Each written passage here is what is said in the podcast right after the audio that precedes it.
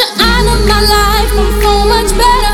You thought that I'd be weak without you, but I'm stronger. You thought that I'd be broke.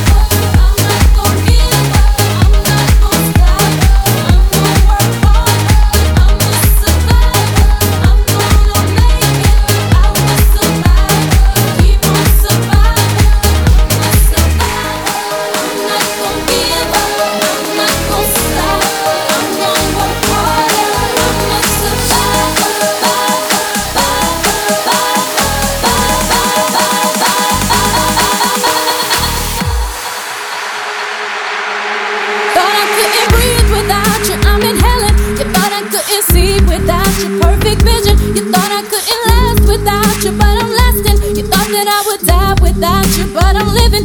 Thought that I would fail without you, but I'm on top. Thought it would be over by now, but it won't stop. Thought that I would self destruct, but I'm still here.